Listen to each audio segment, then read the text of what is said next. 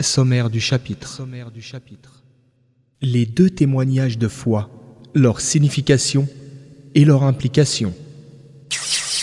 Pourquoi la ilaha illallah La signification de la ilaha illallah. Les piliers de la ilaha illallah. Le témoignage que Mohammed est le messager d'Allah. محمدا رسول الله connaître le prophète, paix et salut d'Allah sur lui. La signification du témoignage que Mohammed est le messager d'Allah. Les six piliers de la foi. Que signifie ibada, adoration Le shirk.